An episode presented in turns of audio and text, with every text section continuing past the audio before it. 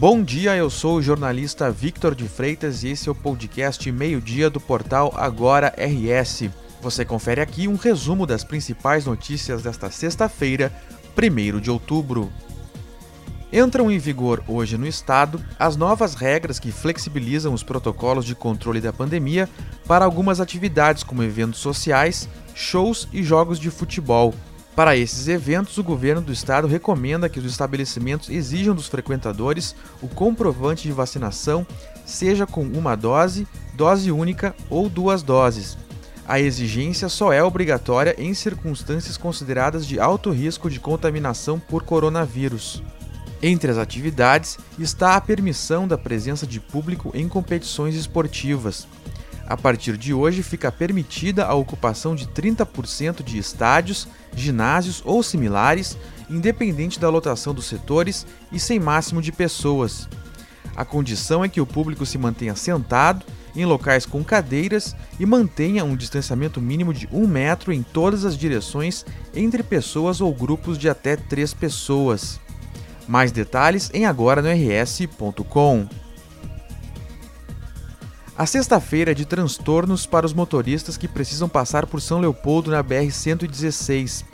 As obras para a colocação de 32 vigas pré-moldadas na região da ponte do Rio dos Sinos causam o bloqueio total do sentido capital interior.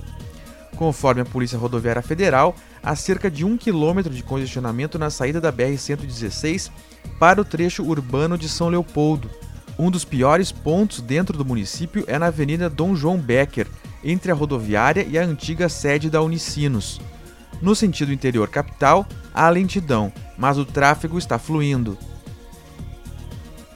Um homem morreu em confronto com a Polícia Civil durante uma operação de combate ao tráfico de drogas em Vacaria, na região da Serra Gaúcha.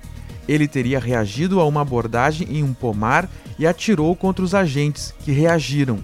O indivíduo foi baleado no confronto e morreu. Um outro homem foi preso e um terceiro conseguiu fugir. Começa hoje a campanha nacional de multivacinação.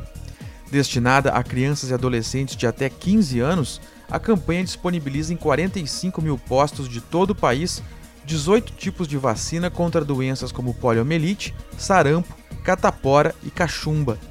Na cerimônia que marcou o início da campanha, o Ministério da Saúde destacou a importância dos pais no sucesso da iniciativa e manifestou preocupação com a queda nos índices de vacinação no Brasil nos últimos anos.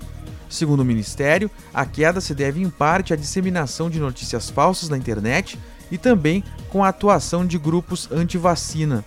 O fim da campanha está previsto para o dia 29 de outubro, mas o Ministério da Saúde não descarta ampliar esta previsão para dar conta de todo o público-alvo.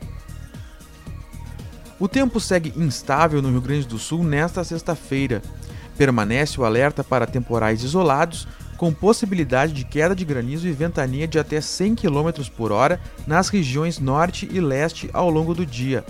Nas demais regiões, o primeiro dia de outubro terá períodos intercalados de sol e chuva.